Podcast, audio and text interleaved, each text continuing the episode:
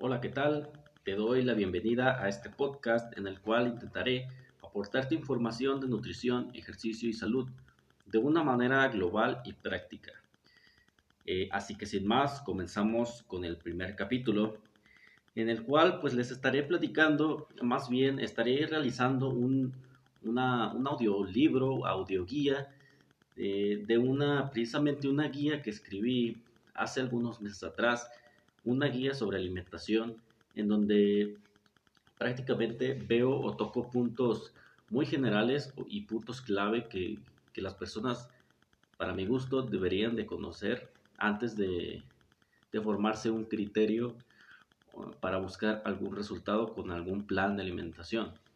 Son aspectos muy básicos y muy generales, pero pues aún así creo bajo mi perspectiva que son importantes de conocer y pues aquí te los voy a presentar y espero te aporte y te ayude mucho.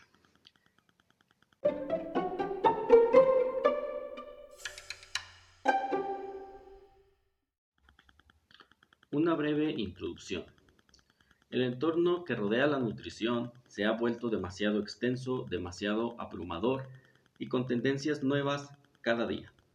Dentro del día a día está presente alguna frase u opinión que, tenga, que tiene que ver con nuestra alimentación, dirigiéndose normalmente como algo demasiado fácil de controlar, pero a su vez algo que no causa tanta importancia como para tener un foco de atención personal a lo que estamos expresando. Existen distintos sectores que tratan de tomar de esta ciencia lo más fructífero que les sea para ellos mismos. Por ejemplo, en los casos más profesionales, tratan siempre de ver por el avance de la buena información y peleando siempre contra las creencias populares erróneas que se han estado compartiendo desde hace años. Pero existe un problema. Para erradicar todos los mitos que rodean la nutrición hace falta más que profesionales decididos a disipar dichas aseveraciones. Para nosotros es demasiado difícil ir en contra de las recomendaciones que se han dado por años. Es más fácil aún hacerle ver a la población que la nutrición es una ciencia muy joven y en constante actualización. Si bien antes podríamos decir algún argumento que fue probado por alguna investigación, ahora con los avances podemos decir una cosa muy distinta, y es que por eso mismo es una ciencia.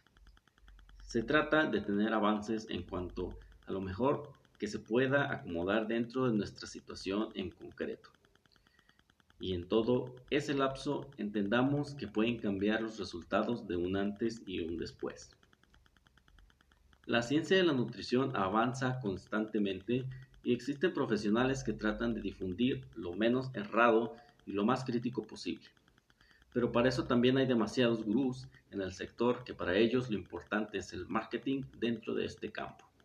Incluso nos podemos encontrar personas desactualizadas con demasiados sesgos que dificultan el poder ver también que están equivocados. En la nutrición no existe un sí o un no, no existe blanco o negro, y es que como seres humanos nos gusta lo sencillo. No nos gusta complicarnos la vida. Hay matices y hay contextos, los resultados y las respuestas van a depender mucho de ello. Van a variar. Las respuestas que se te puede dar a ti puede que no sea la misma que la de tu amigo o amiga la dieta que puedes seguir tú puede que no sea lo más óptimo para tu madre o padre. Pensemos en ello y entendamos que en un entorno con demasiado cambio, demasiadas tendencias y demasiado marketing, es peligroso dejarnos guiar por cualquier información que se nos presente.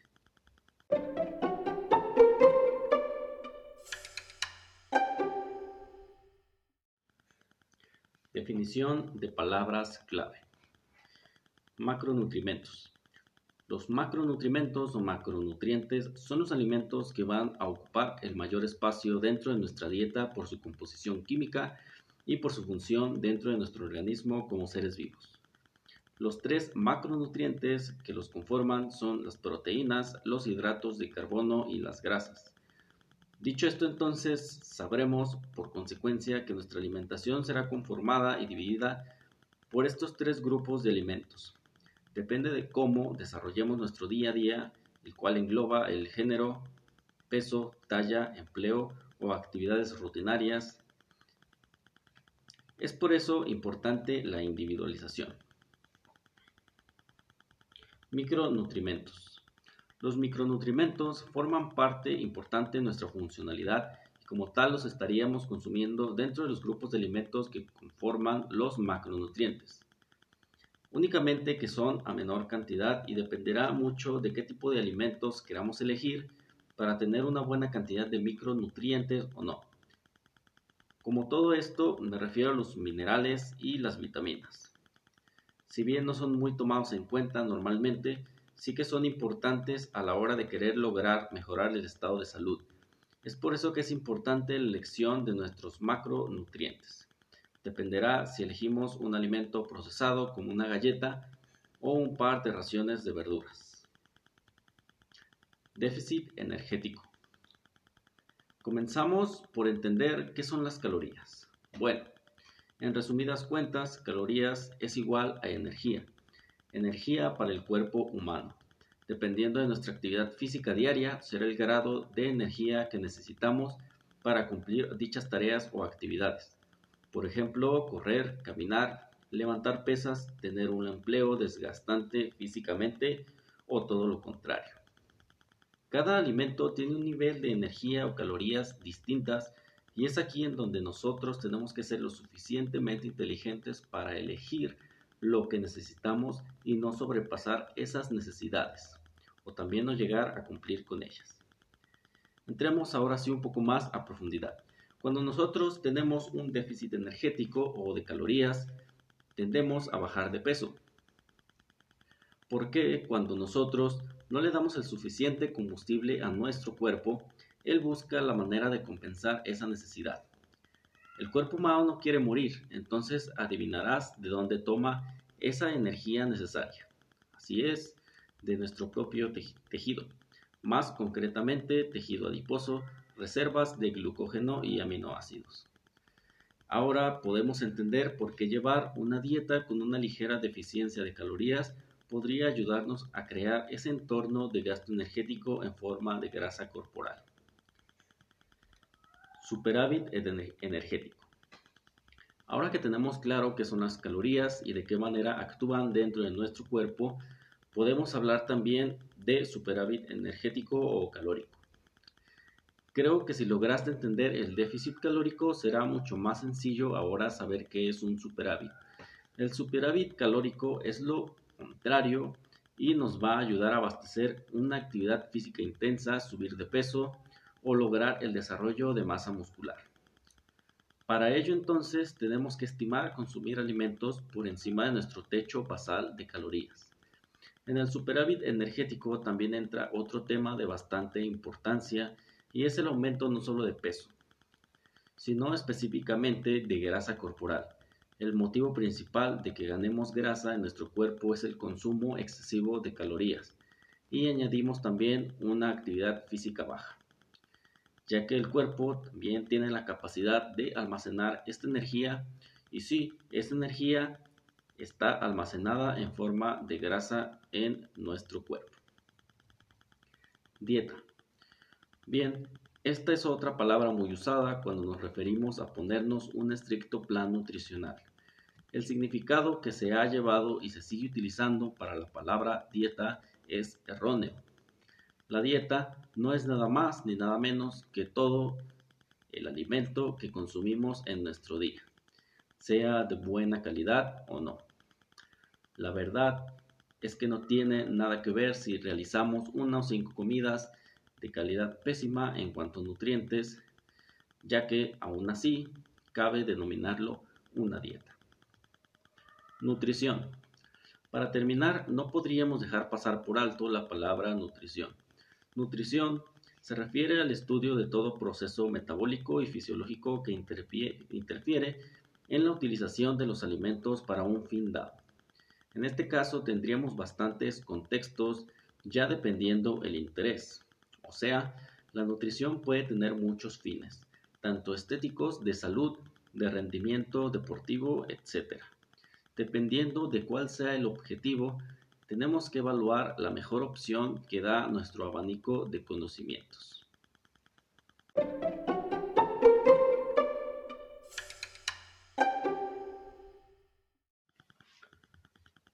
Composición corporal. Tenemos bastante que decir en cuanto a la composición corporal. Primeramente veamos en qué consiste o en qué aspectos tiene que ver con nuestro cuerpo. Con composición corporal nos referimos a cómo está constituido nuestro cuerpo en relación a porcentajes, kilos y masa dentro de un peso total. Esta distribución entre masa muscular o tejido graso. Ahora, con esto es importante que entendamos una cosa. Nuestro peso corporal puede decirnos una cosa y nuestra composición corporal otra. Me explico. Tú puedes tener un peso corporal supuestamente saludable, pero no tenemos en cuenta que de ese mismo peso podríamos tener una deficiente masa muscular y un alto porcentaje de grasa.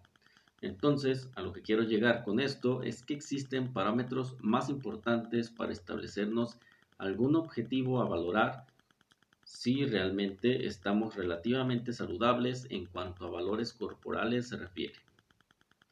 Esto, por ejemplo, dentro de los signos más importantes podría haber la relación que existe entre el porcentaje de tejido magro o tejido muscular que tengamos y el tejido de grasa corporal.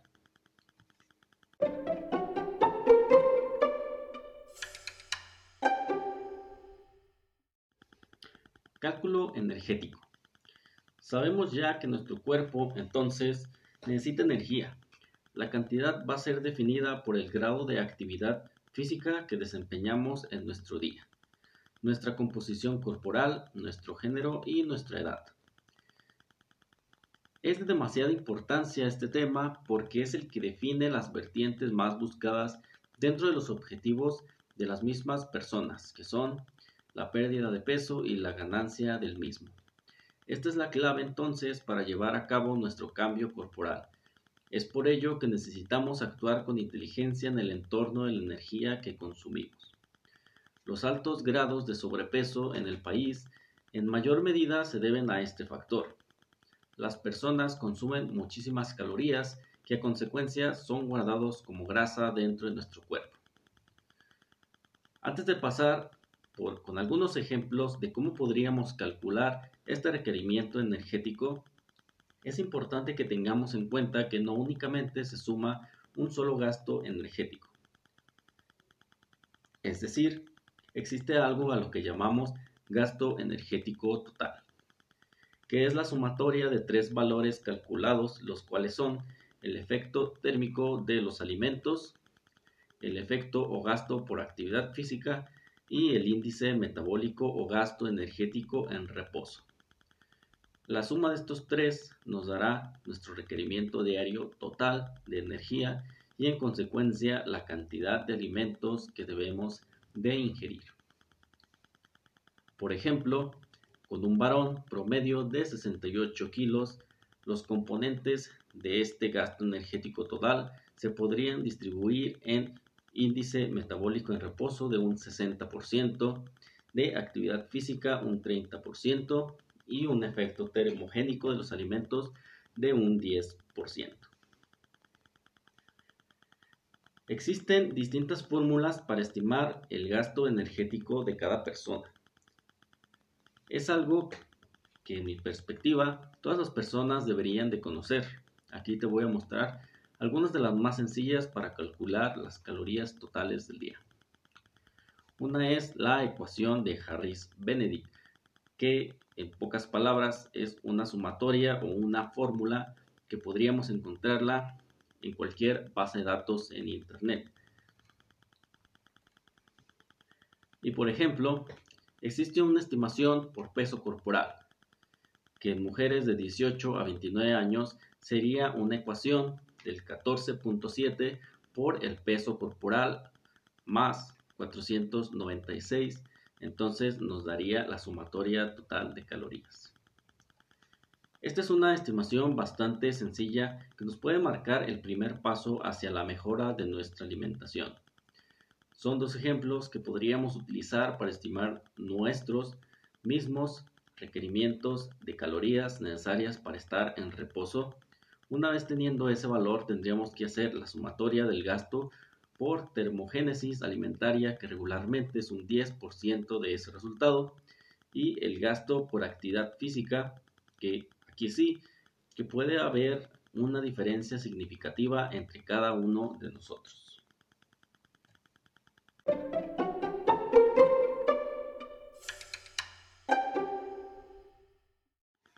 División de los macronutrimentos. Ahora que ya entendemos que necesitamos energía y esa energía la obtenemos con los alimentos y que tenemos tres grandes grupos de macronutrimentos con los cuales podemos cumplir esa energía, nos toca entrar en el tema de distribución de macronutrimentos, es decir, qué porcentaje debemos consumir de hidratos de carbono, qué porcentaje de proteína y qué porcentaje de grasa el porcentaje de nuestra energía o calorías que con nuestras fórmulas podemos estimar. La división de los macronutrientes tiene una razón de ser y va a depender en gran medida lo que nosotros estemos buscando en cuanto a objetivos. Anteriormente pudimos conocer que cada macronutriente tiene ciertas funciones, características y no son utilizados de la misma manera dentro de nuestro organismo. Es por ello que sería prácticamente disfuncional proponer el 100% solo de un macronutriente. Existe una división estándar para distribución de estos macronutrientes. Si nuestra ingesta total queda con 2100 calorías diarias, un ejemplo muy común sería 15% de proteína, 60% de hidratos de carbono y 25% de grasas. Significa que de esas 2100 calorías ingeridas, cierto porcentaje lo cubriremos con proteína, otro porcentaje de grasas y otro con hidratos de carbono. Como te comento, es solo un ejemplo y una medida muy estándar. Esto es modificable dependiendo de la situación y más adelante te daré algunos ejemplos de dietas que lo modifican en mayor medida. Esta división es una base con la que debemos de cumplir una dieta balanceada, equilibrada y diversificada. Lo ideal es proporcionarle al cuerpo el mayor número de nutrientes posibles con los diferentes y diversos tipos de alimentos que tenemos a nuestro alcance. Una vez divididos,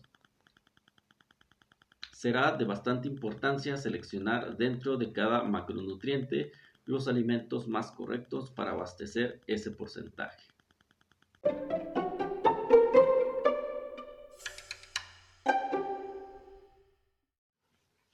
Nutrición para la pérdida de peso.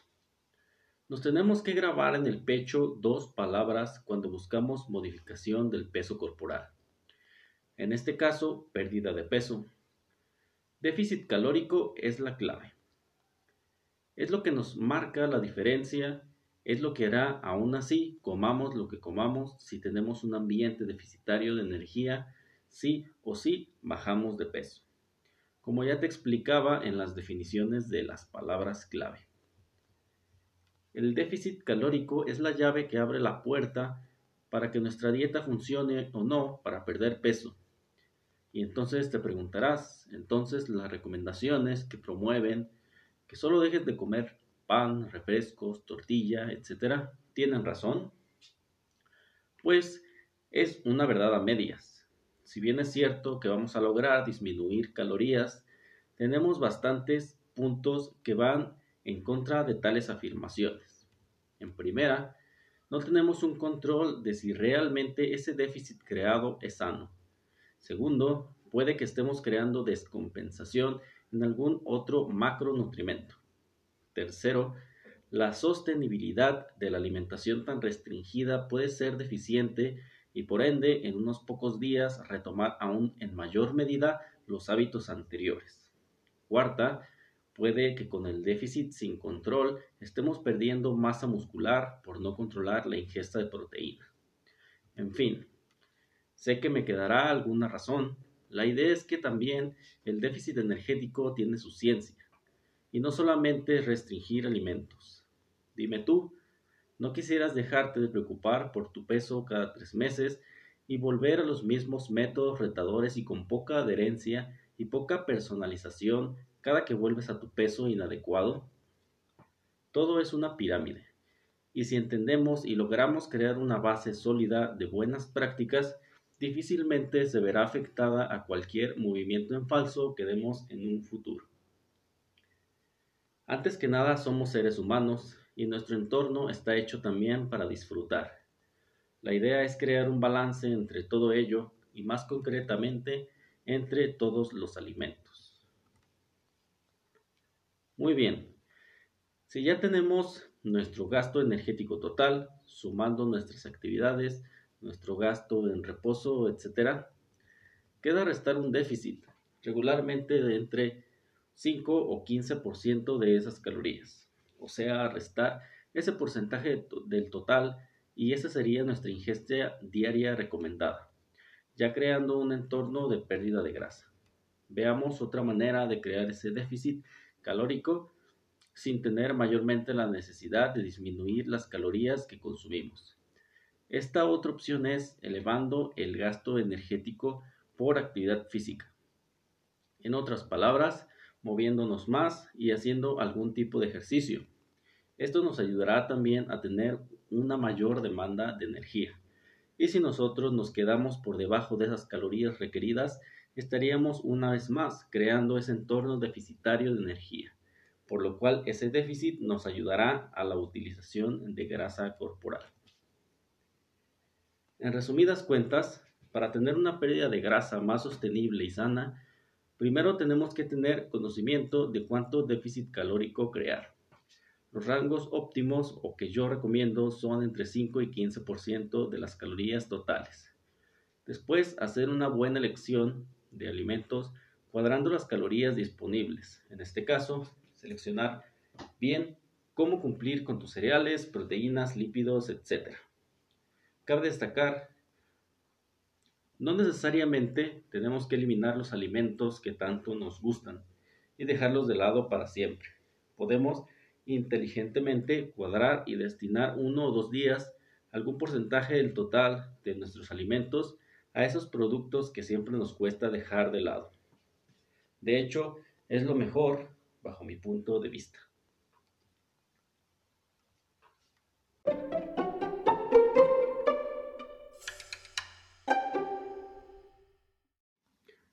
Nutrición para la ganancia de peso.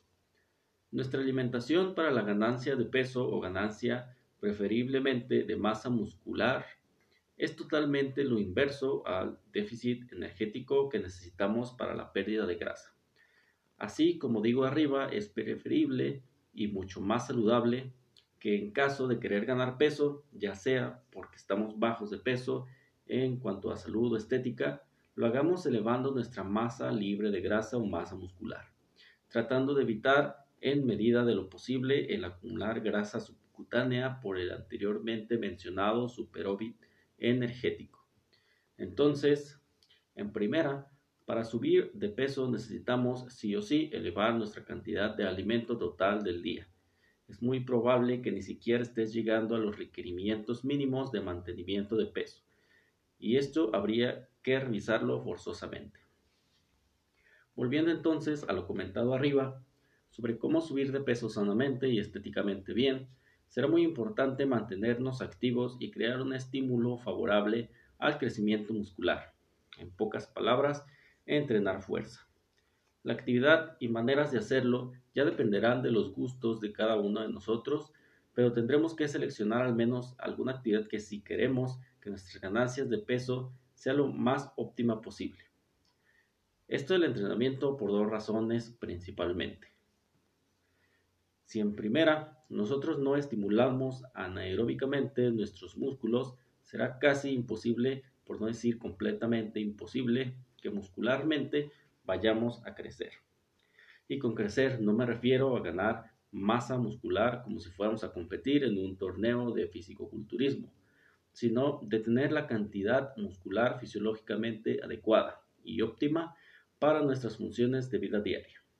Ya después dependerá de gustos personales si es que se quiere llegar a más o estar en un estado de balance o un mínimo necesario, pero importantísimo tener por lo menos tres días de entrenamiento o estímulo muscular. La otra razón es que al tener un balance energético positivo y sumamos una vida sedentaria, podríamos, aún estando consumiendo únicamente comida saludable, estar generando tejido adiposo en ese peso ganado. Entonces, para nada estaremos subiendo de peso de manera ni saludable, ni eficaz, ni óptima, ni estética. Otro punto importante es aunado a que si nosotros ya tenemos un estímulo muscular de degradación, va a ser necesario, dependiendo la cantidad de entrenamiento, elevar nuestra ingesta proteica diaria, un poco o por encima de los valores normales o basales. Esto porque será necesario en nuestra recuperación muscular. Existen muchos comentarios y lo mencionan mucho los que intentan subir de peso o es gente muy muy delgada y no pueden hacerlo. Suelen decir yo como demasiado y aún así no subo de peso. O como únicamente, como únicamente comida procesada y aún así no subo de peso. Y bueno, para algunos será como una bendición hacer eso, pero este fundamento es totalmente erróneo porque ni siquiera tienen un conocimiento real de sus requerimientos calóricos. Y créeme, aún así tú consumas únicamente alimentos procesados, pero aún así no cumples con tus requerimientos de energía, no subirás de peso. Entonces, ¿en qué se basan para decir que comen demasiado si ni siquiera conocen lo que necesitan comer? Y otra, ¿Cómo, saben la cantidad real de comida o calorías que consumen? Entonces, aunque esto resulte muy obvio, es el principal y me atrevo a decir que casi en completo el mayor problema a solucionar en una ganancia de peso corporal. Haciendo un recuento entonces de los puntos clave, en primero sería crear un balance energético positivo o un superávit energético. Después, añadir a tu día un entrenamiento de fuerza. Y por último, elevar tu ingesta proteica de acuerdo a tus requerimientos.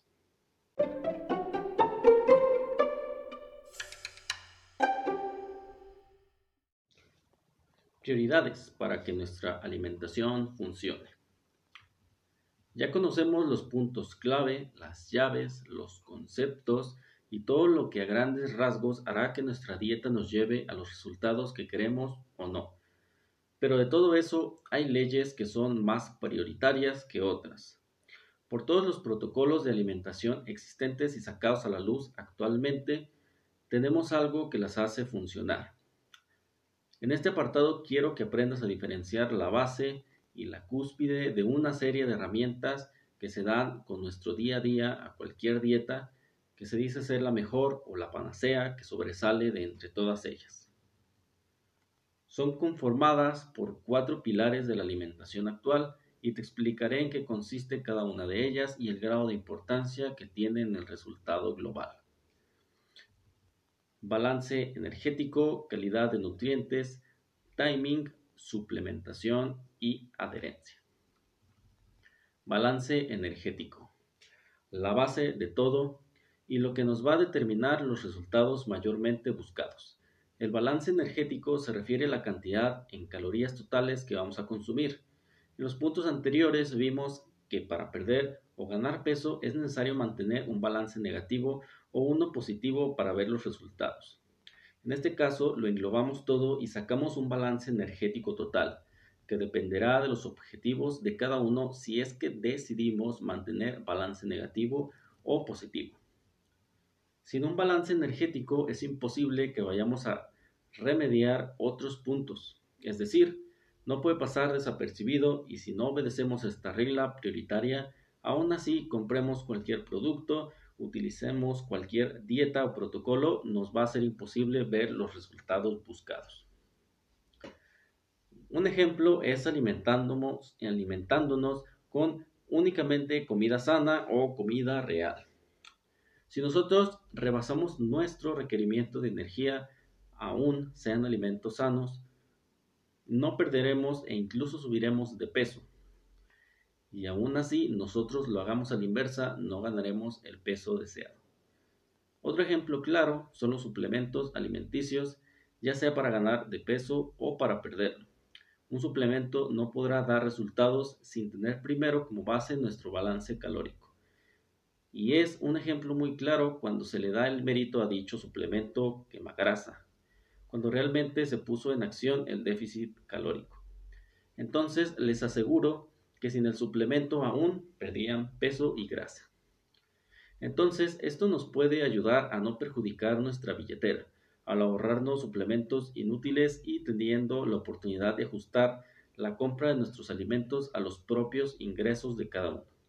En definitiva, perderás peso si consumes menos de lo que necesitas y subirás consumiendo más de lo que necesitas.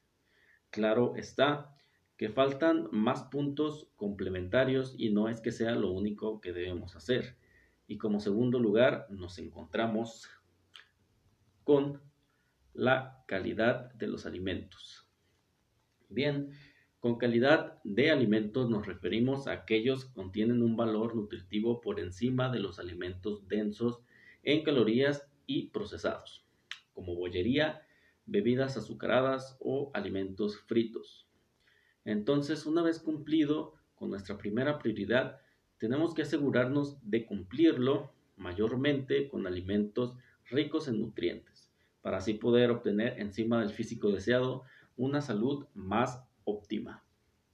Ahora, con esto no quiero decir que le vamos a decir adiós por siempre a los alimentos altamente palatables que tanto nos gustan, pero sí crear un hábito de dejar solo algunos días o algún porcentaje pequeño en nuestro total de alimentos para disfrutar de algún postre, alguna pizza, algún pan, etc. De hecho, yo considero necesario y justo realizarlo de esa manera. Es psicológicamente y estratégicamente mejor que restringir de golpe todos los alimentos que día con día solíamos consumir. Así, que si en algún día tienes un antojo, adelante, cómelo, que no pasará nada. Y tus objetivos están centrados a largo plazo. Elevar en su mayoría fruta, verdura, proteína baja o moderada en grasa, frutos secos, legumbres o granos enteros. Timing de comidas.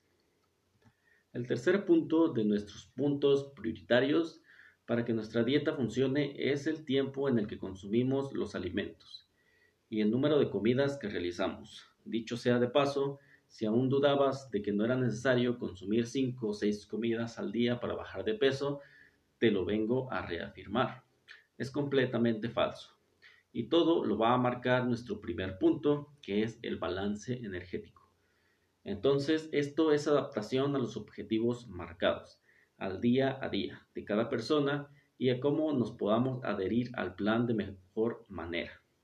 Lo importante es sentirnos cómodos con nuestro protocolo de alimentación y para ello podemos jugar con realizar desde dos comidas al día siete comidas al día. Que dudo que hoy en día alguien pueda realizar siete comidas al día. Con timing también nos vamos a referir entonces con los tiempos, que si bien es cierto que preferiblemente la última comida antes de dormir, si es muy recomendable hacerla con anterioridad a dormir, aproximadamente una o dos horas, dejando de lado la última comida la primera, la segunda o tercera no tiene que estrictamente seguir un horario definido. La vida hoy en día no nos permite realizarlo de esa manera y además nuestra fisiología está perfectamente diseñada para ello. Nuestros resultados no se verán afectados por no desayunar inmediatamente después de levantarnos o por realizar únicamente dos comidas en todo el día. Encima de ello, nos preocuparemos más con cumplir los dos puntos arriba mencionados, y con ellos nuestros objetivos estarán mejor encaminados. Los suplementos alimenticios. Los suplementos alimenticios son lo menos importante que debemos de tener en cuenta al buscar un objetivo de composición corporal pero en casos aislados o dependiendo la situación también sería interesante poder evaluar el uso de alguno de ellos. No voy a meterme de lleno a explicar cada suplemento existente porque el objetivo es que los utilices lo menos posible. Un punto en contra también es la bastante explotación en el sector con suplementos inútiles y que a su vez podrían no contar con los controles debidos de sanidad y de manufacturación. Cuando se vuelve más complicado el elegir y no tirar nuestro dinero en la compra de un producto que no nos traerá resultados por sí solo y que podríamos generar esos resultados perfectamente con solo nuestra alimentación y ejercicio físico.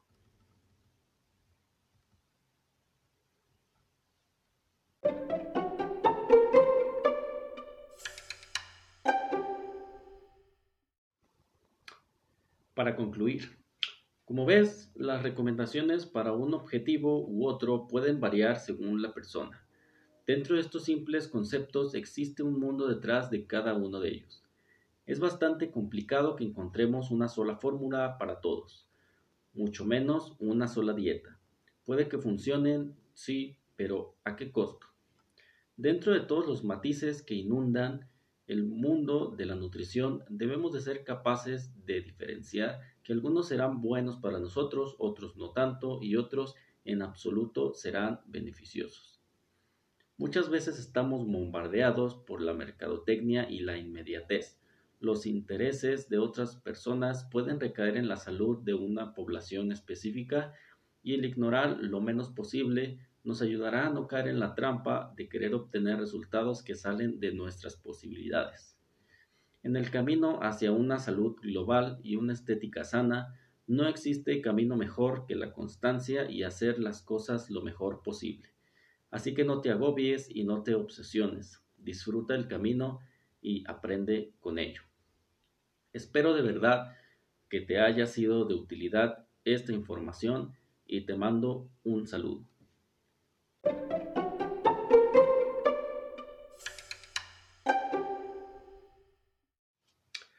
Bueno, esto ha sido todo. Es un poco, creo que es el 70% de la guía en total. He dejado de lado algunos puntos que me parece que no podrían tener algo de, relevancia o tienen menos relevancia de lo ya comentado. Pero pues aún así espero que, que te sea de utilidad y te haya gustado la información, que haya sido entendible. Y pues nada más, eh, te invito también a seguir las redes sociales en Facebook y en Instagram, eh, Freatletic tal cual, así puedes encontrar las páginas. Y pues eh, te espero en próximos capítulos con más información. Un saludo.